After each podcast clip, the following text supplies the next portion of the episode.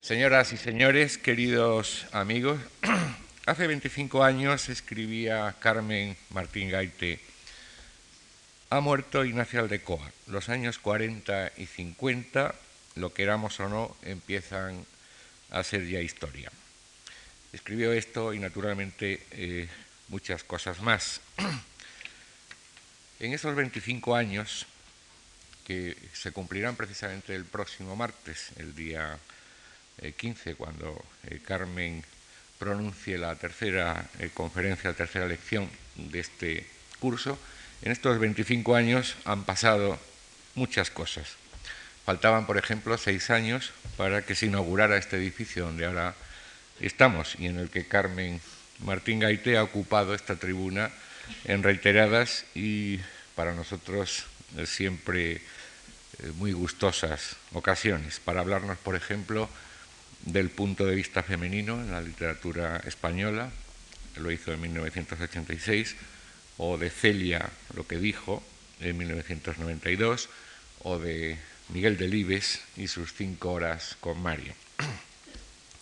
En el curso que hoy comienza, Carmen lo tiene más fácil por un lado y más difícil por otro. Más fácil porque va a hablarnos de un hombre y de una época que ella vivió con singular intensidad.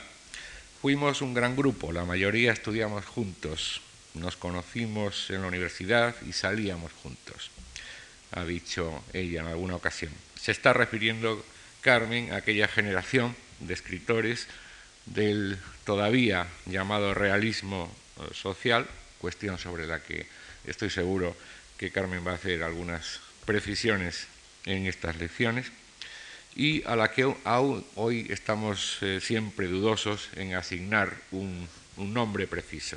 La generación, el grupo de Aldecoa, de Sánchez Perlosio, de García Hortelano, de Caballero Bonal, de Carmen Martín Gaite. Pero lo tiene más difícil porque va a hablar del amigo, de los amigos, va a hablar de su propia juventud y de su primera madurez, va a hablarnos en definitiva de un trozo de su propia vida y lo va a hacer con rigor y con eh, subjetiva objetividad, porque no se merecen menos los componentes de aquel grupo que supo lograr en la poesía, en la novela y en el caso de Aldecoa prodigiosamente también en el cuento algunas páginas memorables que no merecen estar tan olvidadas por las nuevas generaciones. El 25 aniversario de la muerte prematura de Ignacio Aldecoa puede y estoy seguro debe servir para recuperar para nuestra vida eh, cultural valores de los que no estamos precisamente muy sobrados. Quiero dar las gracias a Josefina Aldecoa, que nos acompaña y que con tanto cariño acogió el proyecto de Carmen Martín Gaite, por supuesto a Carmen, por colaborar de nuevo en nuestras actividades culturales y a todos ustedes que con su presencia las hacen posibles. Muchas gracias.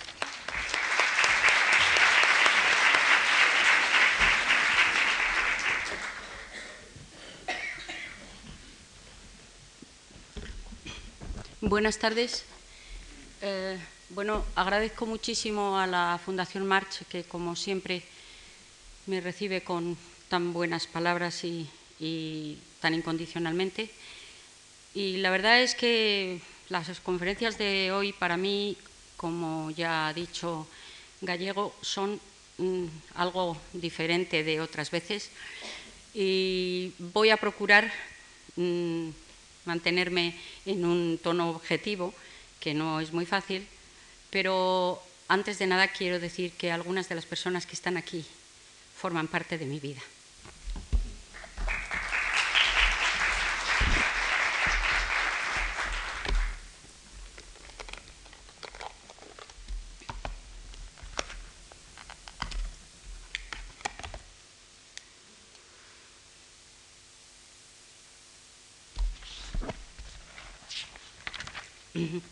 Cuando en noviembre de 1969 murió repentinamente el escritor Ignacio Aldecoa, que había empezado la carrera de letras conmigo en Salamanca el año 43 y con quien me unían una serie de recuerdos y experiencias comunes, me di cuenta por primera vez de que la historia, con mayúsculas, está compuesta de pequeñas historias y que sólo la brusca desaparición de nuestros compañeros de brega con la vida, además de abrirnos los ojos sobre la precariedad de ese don que dábamos por seguro, es capaz de hacernos ver la urgencia de una tarea ineludible, una tarea con la que se inicia la madurez, la de heredar las historias que el muerto compartió con nosotros o nos legó y de enmarcarlas en la historia con mayúsculas, es decir,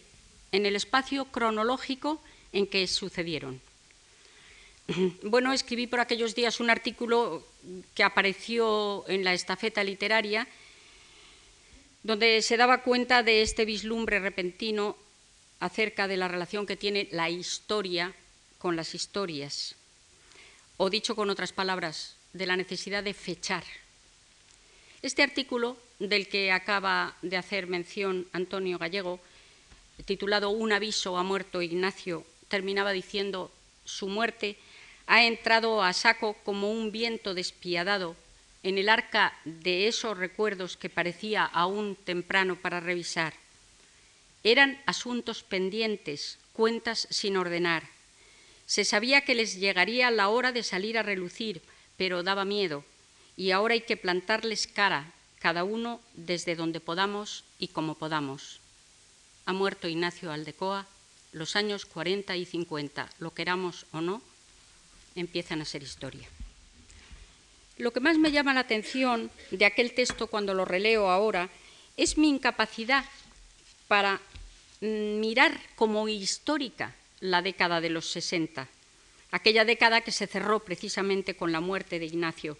Y sin embargo, en los años 60 el hombre había llegado a la luna, se había producido la revolución del Mayo francés, habían asesinado a Kennedy, la televisión en blanco y negro empezaba a invadir algunos hogares y nuestros hijos quinceañeros habían oído hablar del amor libre y tarareaban las canciones de los Beatles y los Rolling Stones.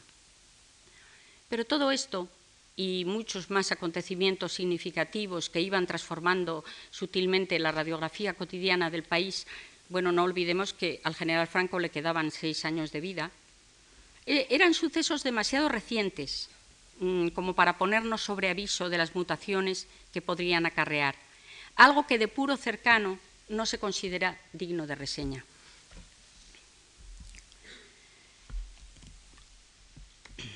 Yo desde luego no lo debía percibir así, no debía, no debía darme cuenta de lo que era entonces ese, tiempo. Eh, pero es que Mm, bueno, no me daba cuenta de que ese era un broche que remataba también otra década importante. Pero es que además ahora han pasado otras dos décadas y media. Y algunos estudiosos de la obra de Ignacio Aldecoa, como he podido comprobar ahora revisando lo que se ha escrito sobre él, citan aquel artículo que yo escribí de un tirón conteniendo las lágrimas como si se tratara de un testimonio histórico al que se tiene, que acudir para recuperar burla burlando mm, datos del ambiente y de las costumbres de una época que para muchos pues ya se considera casi legendaria. Y para nosotros está ahí. estas consideraciones son, en definitiva, las que me han llevado a echar mi cuarta espadas para conmemorar el 25 aniversario de un escritor mm, que aún no está valorado ni entendido como yo creo que se merece. Estoy un poco cansada de conceder entrevistas a estudiantes extranjeros, ávidos de recoger datos y anécdotas sobre el grupo de escritores conocido como la generación de los 50, sobre todo porque manipulan esta información a su manera y fuera de contexto y luego sus resúmenes suelen pecar a veces de ingenuos o de tópicos, como es natural. Total, que prefiero contar yo las cosas a que las cuente un pelirrojo de Ohio. Mi condición de testigo supone una ventaja, como decía antes, pero también un inconveniente, y tendré que andar sobre esa cuerda floja. separarme totalmente de lo que yo viví, borrarme de la historia, no me será posible, pero sí pretendo, aunque el desafío resulte difícil, limpiar de ganga nostálgica todo lo que relate y comente, no aparecer en la función más que cuando venga a cuento, y hablar de lo que oí y presencié con la mayor exactitud posible, sin renegar por eso de los adornos poéticos que puedan salir al paso. La reciente y cuidadosa relectura de la obra de Ignacio Aldecoa espero que me sirva de modelo, como me sirvieron siempre de guía sus opiniones y críticas, porque de pocas personas he aprendido tanto, aunque supongo que él sonreiría poniendo cara de interrogación si me oyera decir esto. No, hombre, me estoy refiriendo a la vida, a mirar la vida de otra manera. Ah, bueno, eso es otra cosa. Me habías asustado tú. No recuerdo, en efecto, que ejerciera nunca un magisterio deliberado, ni daba consejos ni los tomaba. Descarado e irrespetuoso, desmitificador en una época cuajada de mitos, todo lo profesoral y solemne le olía un poco a puchero de enfermo y, sobre todo, le daba risa. Esta tendencia a la indisciplina le venía de atrás, de los primeros cursos de bachillerato padecidos en un colegio de marianistas cuyo recuerdo, aunque ingrato para él, las musas se encargaron posteriormente de embellecer. En uno de sus pocos cuentos autobiográficos, Aldecoa se burla, se retrata a sí mismo con 14 años al final de una tediosa clase de geografía cuando, ya solamente quedan unos instantes para que suene la campana que anunciará el recreo. Acaba de hacer un largo viaje mental por el viejo Atlas, tal vez 5.000 millas en 23 minutos, y se declara agotado. Se distrae tratando de salvar a una mosca mojada de tinta mientras escucha la salmodia de ríos de la península recitada por otro alumno ante el profesor, don Amadeo, que él lo sabe está deseando también que suene la campana porque lleva un cuarto de hora con ganas de fumar. ¿Cuál sería el segundo apellido de don Amadeo? No se sabía. Un profesor propiamente no tenía más que un nombre. El primer apellido le servía para firmar las calificaciones trimestrales. El segundo lo ocultaba celosamente. Si él, por ejemplo, se llamaba Ignacio Aldecoa Isasi, lo tenía que poner en todos los ejercicios, como si se hubiera llamado Pedro Rodríguez Bustamante. ¿Qué cosas? Él tenía 14 años, el profesor muchos. Él era el señor Aldecoa para el profesor y para él el profesor era don Amadeo. Pero el profesor sabía sus dos apellidos y él no sabía más que uno del profesor y nunca se hubiera atrevido a llamarle don Amadeo Echecalde porque hubiera sido como ofenderlo. En ese momento el muchacho sonríe burlón el profesor se da cuenta y se entabla una pesquisa tenaz que alarga la clase diez minutos y a través de la cual don Amadeo pretende acorralar al alumno díscolo e investigar los motivos de su risa. Un pulso entre dos fuerzas de desigual categoría cuya resolución no va a conseguir que el vencido se dé por convencido de nada. Aparte de significar un testimonio de primera mano acerca del talante del futuro escritor, este texto tan gracioso nos hace sospechar que la condena de don Amadeo Echecalde, al relegarlo al purgatorio de los seres rebeldes a la norma, pudo contribuir a reafirmar su desdén por los primeros de la clase y su escepticismo ante la religión del triunfo. Durante cuatro semanas saldrá del colegio una hora después que sus compañeros y copiará 1500 veces con su hermosa caligrafía lo siguiente. Tome nota. Me gusta burlarme y no soy un caballero. Punto. Los que no son caballeros pertenecen al arroyo. Punto. El arroyo es, por tanto, el lugar más adecuado para mí. Punto final. Aldecoa tomó fielmente nota del silogismo y comenzó a calcularlo en bárbara. De pronto se sonrió involuntariamente. Don Amadeo no le quitaba ojo. Habían pasado diez minutos. Algunos compañeros daban el recreo por totalmente perdido y dibujaban filosóficamente muñecos descarnados en las márgenes de las páginas de los libros. Los primeros de la clase movían las cabezas como asintiendo a lo que decía don Amadeo. Don Amadeo, dijo titubeante, yo me reía de que usted fuma en los recreos y ya no me interesa de qué se reía usted al principio, ahora me interesa saber de qué se ríe usted frecuentemente. ¿Se ríe usted del colegio? ¿Se ríe usted de sus compañeros? ¿Se ríe usted de la patria, de lo que la patria le da para que se haga usted un hombre de provecho, un hombre útil a la nación? Faltaban siete minutos para que acabase el recreo. No era un altercado vulgar con castigos molestos pero poco importantes. Parecía que de allí iba a segregarse una expulsión en toda regla. Aldecoa se había burlado de todo, de todo con mayúsculas. Los primeros de la clase comenzaban a mirarle con pena. Los mediocres con indiferencia eran los más egoístas. Los compañeros con los que se disputaba los últimos puestos eran ya, lo notaba, solidarios suyos. Cuando conocí a Ignacio, cuatro años después de esta escena, y en el umbral de otras aulas donde más bien brilló por su ausencia, ya se sentía bastante más cómodo en el arroyo que tomando apuntes sobre la expulsión de los moriscos o el mester de clerecía. Sabía mucho, pero se adivinaba que eran cosas aprendidas por su cuenta, y sabe Dios dónde. Por ahí, como solía decir, mientras dibujaba en el aire con la mano un círculo misterioso sincronizado con el levantamiento de una de sus cejas. Tal vez era eso lo que le convertía en foco de magnetismo, su forma de opinar como al desgaire, sin citas a pie de página, sus mutaciones fulgurantes de humor, aquella ligereza para contar historias que quedaban siempre inacabadas o bajo sospecha de inverosimilitud, su forma de mirar al soslayo, como el pistolero Larrigan, inventado por él. Y sobre todo la tendencia a desaparecer cuando empezaba a solidificarse y hacerse imprescindible su compañía. El poeta gaditano Carlos Edmundo de Ori, que compartió pensión con Ignacio en Madrid, dejó escrito después de su muerte. Parecía siempre dispuesto a poner pies en polvorosa, a irse solo a su rumbo, iba y venía y nunca se quedaba atascado en nada, instantáneo, tan abierto y tan secreto a la vez.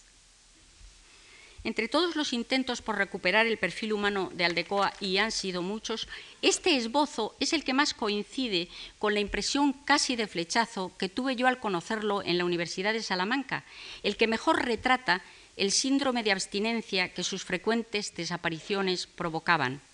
Pero hay sobre todo una pareja de adjetivos contrarios muy atinada con respecto a la ambivalencia de su carácter, que, reflejada luego en su prosa, nos servirá para encontrar la clave de un estilo no tan fácil de clasificar como han creído algunos, y muy propenso también, por otra parte, al emparejamiento de adjetivos contrarios. No en vano, Carlos Edmundo de Ori era y sigue siendo un gran poeta cuya amistad influyó mucho en Ignacio, como enseguida vamos a ver. Al decir que era abierto y secreto, está revelando sus dos caras, una sonriente y otra trágica, como máscaras de teatro. La sonriente es la que enseñaba y la otra la que escondía. Pero en sus cuentos ni puede ni quiere ocultarla, a pesar de la maestría con que supo tascar el freno del caballo de la amargura. Antes he hablado de la necesidad de fechar, para engarzar las historias particulares dentro de esa otra complicada historia del mundo. Pues bueno, por pura casualidad, por haber encontrado hace unos días un montoncito de agendas donde mi padre apuntaba a diario sus impresiones en los años de posguerra, me he enterado de que yo asistí a mis primeras clases de filosofía y letras, eh, más o menos, eh, eh, por supuesto yo pensaba que más o menos era en octubre, pero me he enterado de que fue el 19 de octubre de 1943. Bueno, la carrera de Filosofía y Letras constaba entonces de cinco cursos, eran dos de asignaturas comunes y luego tres de especialidad, románicas, clásicas, historia, etc. Y dice mi padre, también en sus cuadernitos, que al volver a casa les hablé con mucho entusiasmo de mis profesores y de mis compañeros. Poder alternar con chicos en las aulas me parecía un regalo del que estaba dispuesta a disfrutar, porque durante la primera enseñanza estaba prohibida la coeducación, yo no tenía hermanos varones y las amistades masculinas me parecían un complemento indispensable de las femeninas. Seguramente mencionaría en casa alguna anécdota o algún apellido de aquellos muchachos llegados a la Universidad Salmantina desde Asturias, Zamora, Zaragoza o el País Vasco, porque entonces Valladolid y Salamanca eran los centros donde afluían los bachilleres del norte, si no querían largarse a, pues a Madrid, a Barcelona, Sevilla, creo que Murcia o Valencia, creo que eran las que había. De todas maneras, éramos un grupo reducido. Los, que aquel curso 43-44 empezamos comunes, yo creo que no pasábamos de 12, entre chicos y chicas. Y allí estaba Ignacio Aldecoa Isasi, que venía de Vitoria, y con el que enseguida trabé conversación, ese 19 de octubre, festividad de San Pedro de Alcántara. Dice también el cuadernito que ahora habrá cambiado porque ha cambiado el santoral. Una semana antes, también según el cuadernito de mi padre, Italia había declarado la guerra a Alemania. Pero yo con Ignacio no hablé de eso, sino de Yolanda, la hija del corsario negro, porque los dos leíamos febrilmente a Salgari, en la versión castellana de Saturnino Calleja con portada de Penagos. Fue nuestra primera afinidad y algunos trozos del libro nos los sabíamos de memoria. Durante todo el día la tempestad continuó maltratando a la pobre fragata sin un momento de tregua, y las piezas no cesaron de golpear sus flancos, hundiendo maderos y compuertas. Pero al llegar la noche, el mar comenzó a aplacarse y el viento cesó de soplar de poniente, girando a septentrión es que es precioso, claro. Es que no te vas a hacer amiga íntima de una persona que empiezas eh, así. Ignacio Aldecoa acababa de cumplir 18 años el 25 de julio. Tenía cara de niño, una voz grave y persuasiva y un mechón de pelo cayéndole sobre la frente, aunque luego después se le vio siempre muy repeinado, que es como aparece en las fotos, pero entonces se peinaba mm, con menos raya. Poco a poco fui conociendo al alumno de pantalón corto que se burlaba de don Amadeo porque es que seguía siendo igual. A los poetas los llamaba con risa vates, y el teatro del siglo de oro le parecía una total pesadez. Solía inventar diálogos teatrales entre un hidalgo viejo y una doncella mancillada, y nos los recitaba como para ayudarnos a repasar una lección, porque decía, era lo que nos iba a tocar en el examen, eso decía él. Sabiendo eso, se aprobaba seguro bueno, la transgresión a la que se apuntaban más o menos tímidamente otros, otros compañeros, otros jóvenes de la época, era política o era una muniana. Claro, es que, se, es que de cuál se burla, él estaba en otro rollo. Se tomaban demasiado en serio los símbolos ya inventados, no se balanceaban alegremente en la literatura, ni trepaban mediante la metáfora hacia una luz distinta y aquellas salidas de Aldecoa por los cerros de Úbeda eran interpretadas como frivolidad. Pero lo curioso es que luego tampoco los muy politizados se fijaban en cómo vivía el marginado de verdad, de carne y hueso, lo, consideraban como un símbolo, pero no recuerdo que se dignaran mantener conversación con ningún ejemplar concreto de aquella grey de desheredados que luego pues eh, estaba por allí. No les he visto yo nunca que tomaran café con, con un gitano como él hacía o con, un conductor de autobús, que eso es lo que él hacía. Posteriormente, luego cuando he conocido a gente moderna, al decir esto pienso, por ejemplo, en, el pintor Diego Lara, o he leído biografías de gente moderna de antes, como Ramón Gómez de la Serna, yo me he dado cuenta de que Aldecoa era muy moderno. El primer joven moderno que yo conocí.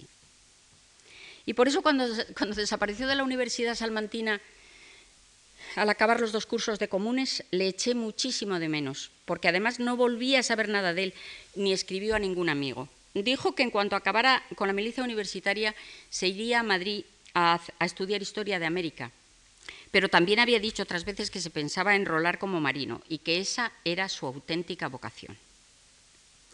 Cuando fui muchacho, confesaría años más tarde, El mar era mi desazón permanente y creo que siempre estaba contemplando un horizonte marino más allá de los libros de texto de mis estudios.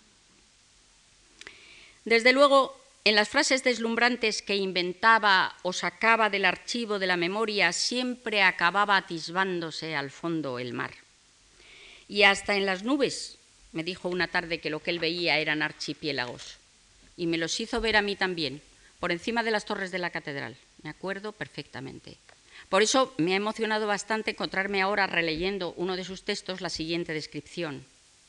Las nubes formaban un archipiélago enlutado. En el cielo azul de febrero, el sol crepuscular las doraba ligeramente por los bordes. Parecían islas de negrura en cartas donde los litorales tuvieran una aureola de bancos de arena marcados en pálido. El azul del cielo, como en los mapas los mares glaciares, griseaba de invierno. Él mismo, en el prólogo de un libro donde seleccionó textos de Cooper, Melville, Hemingway, Conrad y otros, deja constancia de lo que significaba para él la nostalgia del mar, entendido como desafío. Los grandes libros de mar no eran solo novelas de aventuras, eran la presencia del hombre midiéndose con el obstáculo, era la permanente lucha del hombre contra el medio, del hombre declarándose capitán del mundo, del hombre que no para ni ceja en toda la brevedad de su existencia en la lucha de ser elegido contra la hostilidad del entorno. Otras veces, más tarde, escribe ya como un auténtico marinero, como alguien que no dice las cosas solamente porque las haya leído en un libro. Hay, por ejemplo, en parte de una historia, una descripción que parece sacada de un cuaderno de bitácora. Los asuntos de la mar solamente se ven con claridad en la mar. Bueno, ya solo eso es para ponerlo pinchado encima de, de, la cama de uno. Los asuntos de la mar solamente se ven con claridad en la mar. Se necesita el primer atisbo, la sensibilidad única, la seguridad y certidumbre de que una nube puede ser un temporal o simplemente el solitario y decorativo vellón que navega el cielo azul. Así como una ola puede ser una advertencia y el vuelo de un pájaro más que un presagio, la indicación de un viento a punto de desencadenarse. Bien es verdad que cuando escribió esto, poco antes de su muerte, a la que tal vez pueda aludir este viento a punto de desencadenarse, ya se había embarcado muchas veces, como por ejemplo a bordo del bacaladero Puente Viesgo en verano de 1955, para documentarse sobre la vida de los pescadores del Gran Sol, experiencia que culminaría en su novela más conocida. Pero en cambio, cuando yo lo reencontré en Madrid, donde me trasladé a finales del 48 para preparar mi doctorado en románicas, no se había embarcado todavía más que con la imaginación. El barco estaba allí, trémulo y firme, casi disecado, sin viajar su carbón. Estaba allí, erudito en la pobre aventura de un viento sur maligno, anclado en la bahía con los perdidos sueños de las primeras y últimas contemplaciones de la infancia. Es del libro de las algas. Eso sí, la imagen del mar seguía siendo para él sinónimo de libertad y de aventura, fuente de inspiración poética, porque empezó siendo poeta. Y esto habrá que tenerlo muy en cuenta al, analizar el estilo de sus cuentos, cuando yo volví a verlo en Madrid, sus dos primeras publicaciones de 1947 y 49 respectivamente eran Todavía la vida y el libro de las algas, dos cuadernillos distribuidos por gredos a 10 pesetas cada uno, hoy inencontrables. Yo los tengo dedicados por él. Nada más abrir el segundo parecía como si el mar se nos hubiera metido en casa. Verde la quilla verde tu meridiano 180, verde de hormigas, de islas, de meteoros. Era una especie de canción pegadiza, de bandera desplegada hacia mundos exóticos, y los amigos nos aprendimos esa estrofa de memoria mientras deambulábamos por un Madrid a un sujeto a racionamiento de poco más de millón y medio de habitantes, surcado por autobuses de dos pisos y tranvías amarillos, apenas interrumpido su tránsito por el aluvión de los semáforos. En algunos bares se había instalado el futbolín. Había uno que frecuentábamos mucho, Casa Pepe, en Conde Siquena, donde hoy está Gades. Su especialidad era la gallina en pepitoria. El futbolín era el vicio de los jóvenes y se necesitaba pulso y destreza. Yo era una catástrofe jugando al futbolín. No le pegas una patada a un bote en ese asunto, te vas a tener que dedicar a escribir, me solía decir Jesús Fernández Santos. Tanto él como Medardo Fraile, Alfonso Sastre, Mayra Ovisiedo, Rafael Sánchez Ferlosio, Carlos José Costas, Manolo Mampaso, José María de Quinto, Carlos Edmundo de Ori y muchos más, eran jóvenes a quienes había ido conociendo por conducto de Aldecoa. En gran parte venían de provincias, veníamos, porque a pesar del secano cultural de la España de posguerra, seguíamos soñando con las grandes ciudades, de la misma manera que muchos campesinos, víctimas de la miseria rural, esa gente marginada de la periferia que puebla los relatos de Ignacio Aldecoa, acariciaban también el sueño de que en Madrid les esperaba un porvenir mejor.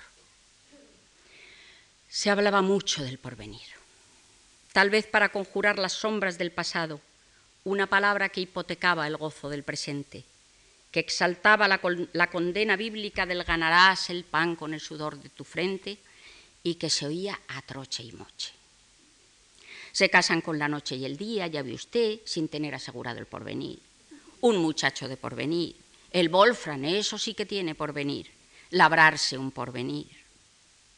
Fue el tema de algunos de nuestros cuentos de entonces y además lo mencionábamos a ritmo de seguidillas o de no sé qué, en una copla que tampoco sé de dónde salió ni quién la inventaría y que solía flotar sobre los vasos de vino con tapa de aceitunas que bebíamos por las tabernas de Colmenares, Válgame Dios y Libertad, calles cercanas a la pensión de Ignacio. Sentadito en la escalera, sentadito en la escalera, esperando el porvenir y el porvenir que no llega y que no llega y que no llega y que no llega. No sé quién lo inventó, pero la, sabemos todos. Carlos Edmundo de Ori era un poeta gaditano que había venido a Madrid con 20 años en verano de 1944. Era el único, Carlos Edmundo de Ori, que tenía un sueldo fijo, aunque pequeñito, como él, que él era también pequeñito. Trabajaba de bibliotecario en el Parque Móvil de Ministerios, de donde nadie se explicaba cómo no lo habían echado, porque siempre llegaba tarde, cerca de las 11. ¿Cómo viene usted a las 11? Si aquí empezamos a las 9. ¿Y cómo quiere usted que llegue a las 9 si yo me despierto a las 10? Se lo debía decir con tanta seriedad y convicción que los dejaba sin palabras. Era extremadamente menudo, unos 45 kilos. Trataba a las mujeres con mucha gracia. Llevaba una bufanda enorme y era lo más vanguardista que se paseaba por Madrid, si exceptuamos a Mayra Ovisiedo, que también tenía lo suyo. Hoy hace de madre de Miguel Bosé en Tacones Lejanos, entonces, alta, pelirroja, elegantísima y descarada, entretenía la espera del porvenir paseándose por la calle de Alcalá con una especie de teja negra, de cura, y fingiendo ametrallar con el paraguas a todos los paseantes que la miraban con sorpresa y escándalo. Era novia de Alfonso Sastre. No sé si te molesta que lo diga. Carlos Edmundo de Ori había creado junto a Chicharro, Hijo y Silvano Sernesi el movimiento poético que se llamó postismo, una especie de surrealismo ibérico llamado a estimular la fantasía, la espontaneidad y ruptura con toda norma, cuyas premisas se establecieron en un manifiesto muy famoso de 1945 inspirado en el de André Breton. Se partía con mil duros y una pequeña imprenta donde se editó la revista Cerbatana, número único, porque aquel estallido expresionista, donde se proponía una nueva estética, se disipó cual pompa de jabón. Al manifiesto del postismo, que cayó como una piedra en el marasmo tradicionalista de los años 40 y provocó el escándalo con que se recibían entonces todas las sospechosas novedades, se habían adherido dos jóvenes cuyos nombres son hoy de sobra conocidos en el mundo de las letras, el pintor Francisco Nieva y el estudiante José Ignacio de Aldecoa. Ninguno de los dos desmiente luego aquel parentesco con el postismo, tan patente en su gusto por la metáfora dislocada. Cuando, por ejemplo, escribe Ignacio, ya entrado de lleno en el cultivo de la prosa, el manzanares paralizado y submarino asomaba el lomo plateado, o una avispa doblaba su cuerpo de forúnculo y piedra preciosa tanteando en la boca de la botella Sorprende que algunos críticos lo hayan encasillado sin demasiadas matizaciones como cultivador del realismo costumbrista.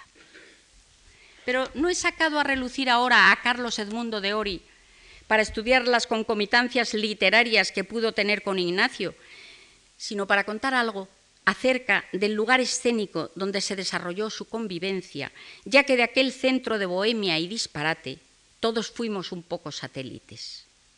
Me refiero a la pensión Garde o Gardes House, como también la llamábamos. Estaba en la calle de San Marcos número 41, justo junto al pasadizo con aire de falso mudéjar, hoy desaparecido, que unía esa calle con la de Augusto Figueroa. Este pasaje, conocido como pasaje de la Alhambra, guarecía al anochecer, alineados contra sus paredes, a muchos enamorados que iban, no sabían dónde ir a desahogar sus afanes y sus, y ardores, porque en la España de entonces, pues las parejas eh, un poco cariñosas eran echadas sin contemplaciones de los cafés y de los cines, eso ya se sabe.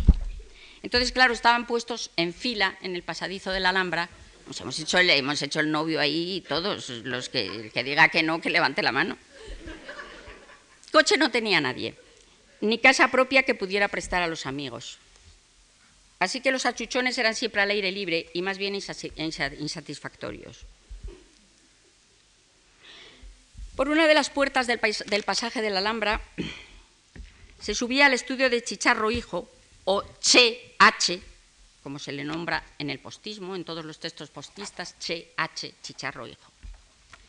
En la pensión Garde se habían venido a juntar Ori, Aldecoa, Rafael Santos Torroella, Ángel Crespo, el pintor Pedro Bueno, Juan Arbolella y una variada fauna estudiantil digna de la Casa de la Troya.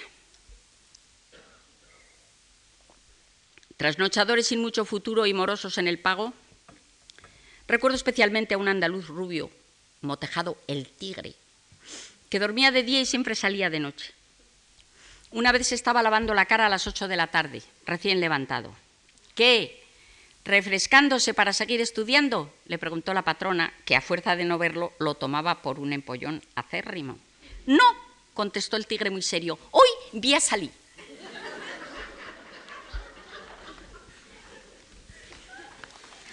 En uno de sus cuentos más divertidos y de más sabroso diálogo, Maese Zaragosí Aldecoa, su huésped, nos presenta Ignacio Aldecoa al dueño de la pensión como un bendito a quien bastaba con dar un poco de conversación y sacarle a relucir sus años de militar en África para que se aplacasen sus justas exigencias por cobrar y la obsesión de sus múltiples achaques de los que se encargaba un curandero. Acababa plegándose admirativamente a la sabiduría superior de quienes tienen estudios. Dice usted bien, la vida es muy rara, señor Aldecoa pero eso se sabe después. Claro que ustedes, los que estudian, lo saben antes, pero de todas formas les cuesta enterarse. Aldecoa, maestro en la terapia de la conversación y en dar largas para ahuyentar los nublados, decía estar siempre a la espera de un giro que no llegaba nunca, por culpa de lo mal que andaban los correos. Pero la patrona y la criada de la pensión ya lo tenían calado y le auguraban como en tiempos lo hizo don Amadeo Echecalde, un final poco edificante. Este chico es un caso perdido, dijo la esposa de Zaragosí. Va a acabar mal, como aquel otro que tuvimos ya hace años, no sé si tú te acuerdas, uno de Jaén. Sí, señora, pero aquel parecía como más señor que el señor Aldecoa. Por ahí, por ahí, es que los jóvenes de hoy tienen mucho vicio. En mi pueblo había un muchacho así como de la edad del señor Aldecoa, cosa mala. Acabó en la cárcel. Un día le robaba a su padre un billete de los ahorros, otro día otro, hasta que acabó con todo. Menos mal que se dio cuenta una sirvienta vieja, si no, les hubiera vendido hasta la casa. El, estudiante señor Aldecoa degustaba diferentes calidades de vinos en la bodega de la calle de Válgame Dios. Entre vaso y vaso discurría con sus amigos por los ásperos y misericordes caminos de la deuda. Le temo, dijo el señor Aldecoa. Cada vez que me lo encuentro por los pasillos me echo a temblar. Es terrible. Bajo su aparente timidez oculta el corazón de un tigre en celo. Quisiera que le vieseis cuando está alunado. ¡Qué espectáculo! Disculpa cualquier pecado menos la insolvencia. Sé de uno al que tuvo durmiendo durante un invierno en un cuarto de baño, pretestando exceso de entrañables huéspedes de su provincia. Dentro de la deformación burlesca que en otros cuentos de Aldecoa llega a tomar matices de esperpento, el párrafo recién citado camufla un dato que puede trasladarnos al punto de origen de su inspiración, la verdadera pensión garde. También allí algún amigo noctámbulo de los huéspedes, como fue el caso de Rafael Sánchez Ferlosio, se pudo quedar a dormir a tapadillo en un retrete en el que estaban haciendo obras y tenía la bañera inutilizada. A pesar de todo, no sabemos si, si no habrá reminiscencias de todo esto en aquella descripción de la pensión de Donzana el marioneta, porque tenían un huerto en el, en el baño, la pensión de Donzana, digo yo que a lo mejor era una reminiscencia del, baño de, la pensión Garde. Por un extremo del, del, pasaje, pero bueno, esto que no lo apunte ningún estudioso de los de, si hay alguno de esos de Ohio, porque se me ocurre a mí esa tontería, ¿eh? porque aquí enseguida agarran y luego te lo sacan en una tesis doctoral. Es una broma, ¿eh? Por un, por un extremo del pasaje de la Alhambra, ya lo he dicho, se salía Augusto Figueroa, donde sigue estando en el número 5 la tienda de vinos conocida durante mucho tiempo como El Comunista. Y andando un poco más a la Plaza de Chueca, donde también queda otra taberna de las que frecuentábamos, de esas con que tienen mostrador de zinc. Casi todas las otras han sido sustituidas por clubs de noche. Por el otro extremo nos abríamos hacia Libertad, Colmenares, Barbieri y todas esas, pero sobre todo Libertad. Por todos estos aledaños de San Marcos se extendían nuestros dominios conocidos familiarmente por la casba. Era donde nos fiaban. Mayra y yo pagábamos a veces deudas pendientes. A mí, un, tabernero de Colmenares 5 me llamaba la señorita del príncipe. En la calle de la Libertad existía otro centro de acogida y reunión, la tintorería de Doña Lola. Una mujer encantadora, inteligente y maternal, que tan pronto nos daba de merendar como nos prestaba algún dinero, como recogía nuestros recados y confidencias. Doña Lola, si viene por aquí Rafael con Francisco, dígale que les esperamos en la Gabriela. Francisco Pérez Navarro, era hijo de doña Lola, otro amigo que estaba esperando como todos el porvenir. Tenía una novia inglesa, Leslie Ann, y al de cuales tiene dedicado un poema en el libro de las algas. Era muy culto y frecuentaba puntualmente, como también Víctor Sánchez de Zavala, Miguel Sánchez Mazas, Luis Martín Santos, el joven ingeniero Juan Benet, Eva Forest, Ferlosio y yo, la llamada Universidad Libre de Gambrinus, tertulia a las 5 en un conocido restaurante de, Zorrilla 7, es donde hoy está la ancha, donde nos reuníamos para comentar libros más o menos filosóficos. Los camareros estaban esperando a que termináramos para poner las mesas para cenar. Tenía algo de conjura masónica de la cultura, como diría posteriormente Juan Benet. Aldecoa nunca vino a eso. Él prefería la calle de la libertad. Me pregunto a veces cómo pasaba el tiempo, cómo se esfumaron aquellos días de finales de los años 40 en que fui dejando abandonada mi ya vacilante vocación universitaria, al calor de la compañía de aquellos amigos, arropada por aquel grupo de malos estudiantes pero buenos escritores al que acabé perteneciendo por entero.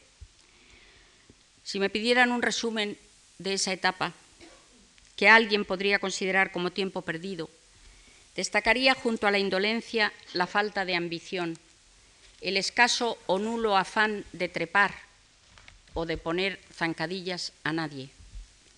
Josefina Rodríguez, la mujer de Aldecoa, ha comentado conmigo hace poco un detalle bastante significativo.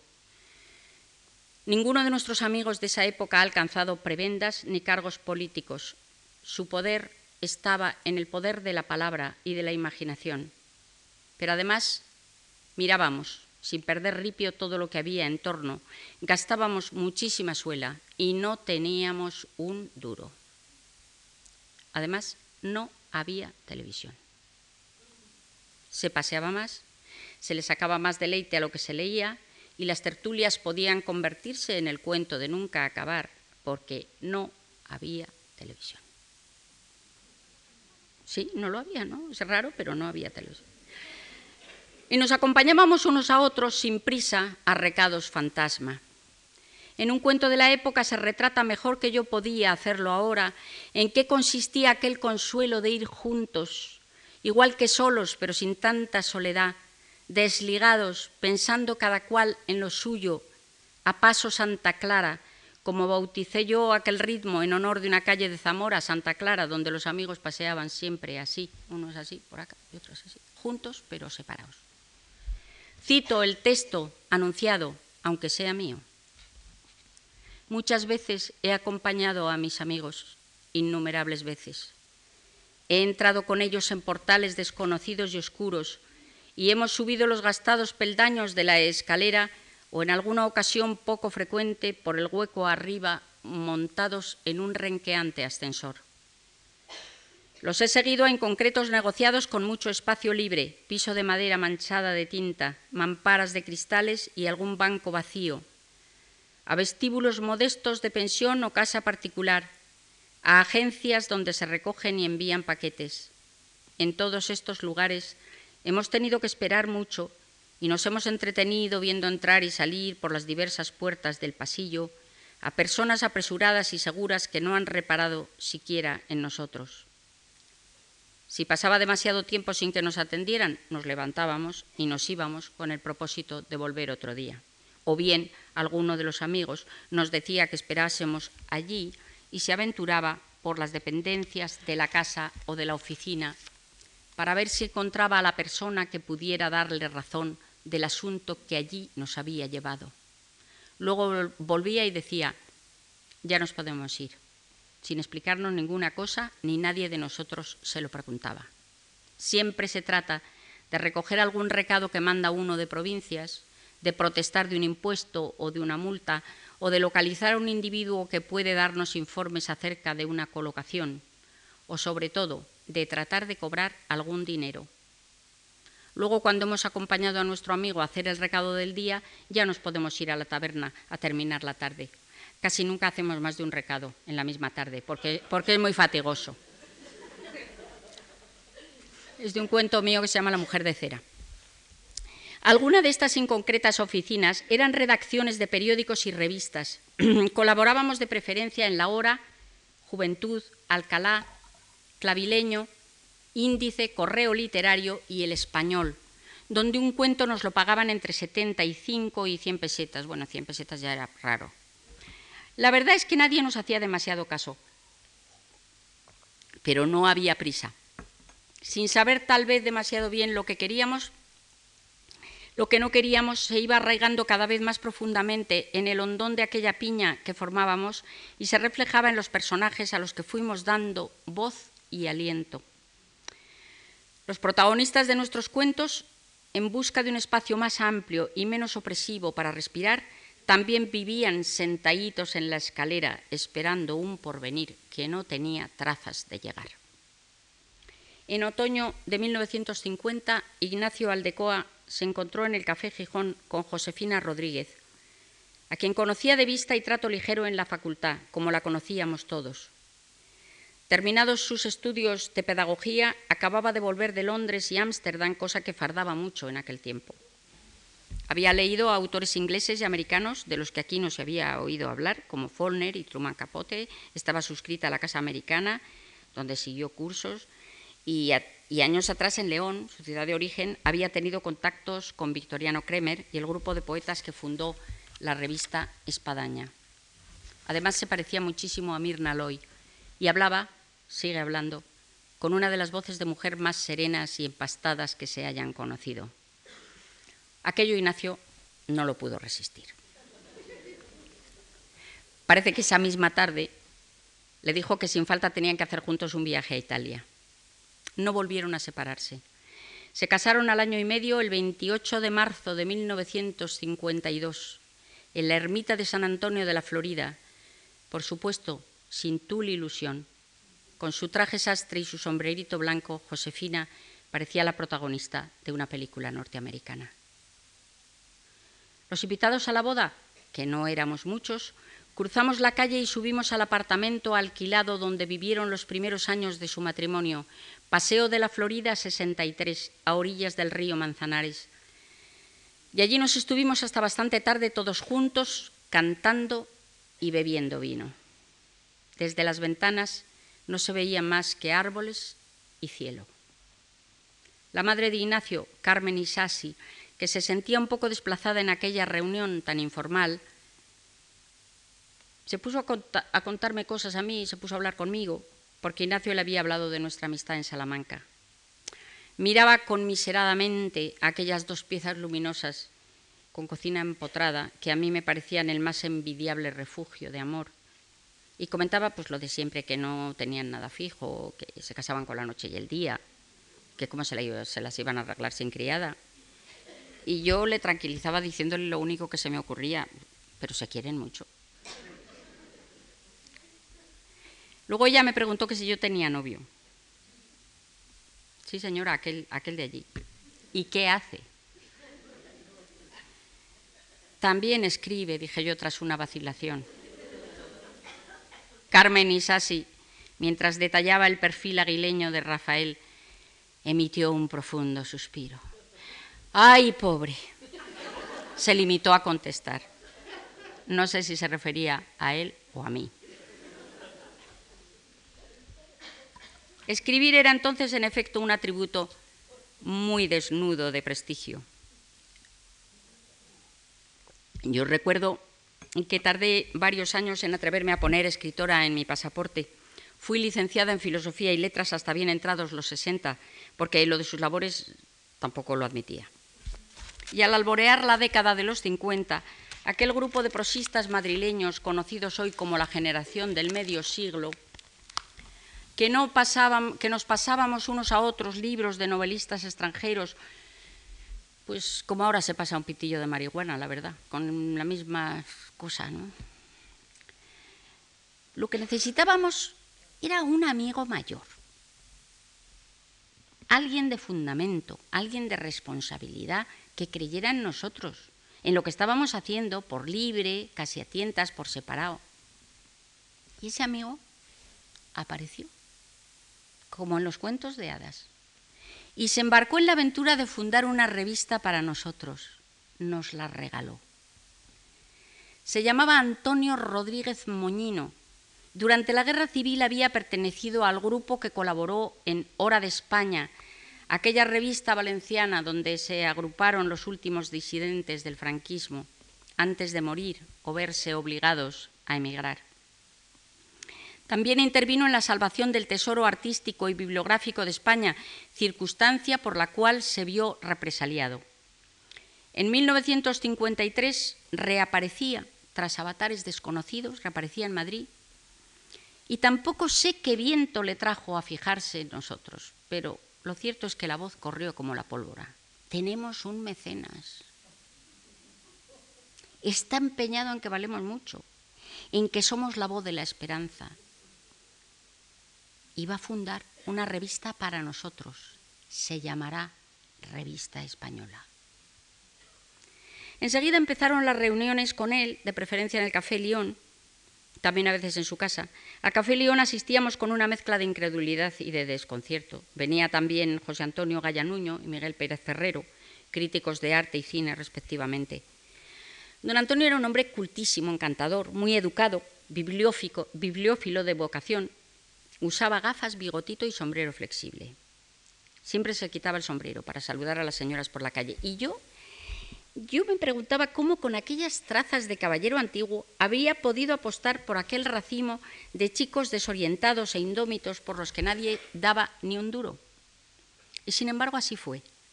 Estaba al tanto de lo que se hacía y le habían impresionado los primeros cuentos de Ignacio, el Alfanui de Rafael Sánchez Ferlosio y el estreno de Escuadra hacia la muerte de Alfonso Sastre, en cuyos principales papeles, por cierto, se dieron a conocer por primera vez Adolfo Marsillac, Agustín González, Juanjo Menéndez y Fernando Guillén. Fue precisamente a Alfonso, Ignacio y Rafael a quienes encargó la dirección de Revista Española. Hay una foto en blanco y negro, que por cierto ha salido en el país uno de estos días, en que se ve a Ignacio, Josefina y José María de Quinto con el primer número de la revista en las manos, bautizándola con un porrón de vino en plena calle, una calle de las afueras de Salamanca, donde se me tributó un pequeño homenaje, porque yo no pude ir. Estaba, me parece, Ignacio haciendo por allí las milicias entonces, terminándola. No me acuerdo de eso, pero sé que fue en Salamanca. Era el verano de 1953. La nueva publicación de 120 páginas y un formato de 17 por 24 no puede presentarse de manera menos llamativa. Ni siquiera en las primeras páginas hace ostentación de designios culturales, ambiciosos ni nada. No se justifica de nada. Entra de puntillas en la vida española como de puntillas salió. Esta recolección esmerada de prosa contemporánea nacional y extranjera que se publicaba cada dos meses como reza en la portada muy sencilla, no hay más que el color rojo del título que pone Revista Española y lo demás es un cuadernillo. La redacción de la revista está domiciliada en el Paseo de la Florida, número 63, aquel apartamento que doña Carmen Isasi miraba con cierta preocupación. Después de mucho discutir, se había decidido que la suscripción por año costara 70 pesetas. Sabe Dios cuántos serían capaces de pagar hoy los estudiosos que la buscan afanosamente sin encontrarla por ninguna parte. Además de traducciones de Truman Capote, Dylan Thomas, Fernando Namora, César Sabatini, esta publicación bimestral de creación y crítica dio acogida a nombres de autores noveles como Rafael Sánchez Ferlosio, José María de Quinto, Jesús Fernández Santos, Manuel Pilares, Carmen Martín Gaite, Ramón Solís, Josefina Rodríguez, Medardo Fraile, Rodríguez Budet, Gaya Nuño, Carlos Edmundo de Ori, José Luis Castillo Puche, Juan Benet, Jorge Campos, Manuel Sacristán, Luis Delgado Benavente, Julia Figueira, Alfonso Sastre, Lola Aguado e Ignacio Aldecoa, entre otros. No se llegaron a imprimir más que seis números. El último, aparecido en la primavera del 54, lleva en la esquina del artículo final el número 636, que suma el total de las páginas de aquella aventura, ya que se numeraban sin interrupción. Seguidamente, y en letra bastardilla, aparece la siguiente confesión que no puedo por menos de reproducir entera. Revista Española llega al sexto número y desde él tiene que despedirse de sus amigos y de sus lectores. Puede comprenderse nuestro empeño y nuestro tesón sin más que saber que al cabo de un año de vida no se han conseguido más que 27 suscripciones, ni se ha logrado vender más que 80 ejemplares, ni que decir tiene que no somos nosotros los llamados a emitir ningún juicio de lo que ha sido revista española, ni mucho menos sobre lo que ha representado en el concierto de las tareas literarias de nuestro país. Sabemos que en estos tiempos, agobiados de retórica, no se entiende otro lenguaje que el de las mismas cosas y nos atenemos con entera confianza a este sino que acata y hasta presupone toda empresa nacida con alguna ambición las nuestras, al cabo de este año de vida en precario, pueden reducirse a tres. Brindar estímulo a la creación que hasta ahora no había encontrado acomodo en otra parte, ofrecer a los lectores de habla española un repertorio de obras breves nacidas con plena independencia y sumisas solamente a la inspiración que les dio vida, y en suma llevar a todos el convencimiento de que es posible afrontar las realidades que nos asedian y darles expresión artística. No es cosa de averiguar ahora si hemos logrado nuestro propósito. Vale más dejar que pase el tiempo y que sean las cosas quienes hablen por nosotros. Entre tanto, ahí quedan los trabajos aparecidos y el nombre de sus autores, que otros nos expliquen cuál ha sido el clima en que quiso alentar nuestra revista y cuáles fueron las preocupaciones de la sociedad en que no pudo sustentarse. Para nosotros está todo tan cerca que casi estamos por decir que hemos cumplido nuestra misión al despedirnos de nuestros amigos y de nuestros lectores. De esta manera naufragaba nuestro barco, el primer intento acometido después de la guerra de crear una, una revista literaria que no estuviera sometida a subvención oficial. Fue un disgusto para el pobre don Antonio, cuya memoria es bien digna de homenaje. En cuanto a nosotros, los tripulantes de aquella nave, seguíamos esperando el porvenir, pero todavía no habíamos abandonado la calle de la libertad. Continuará.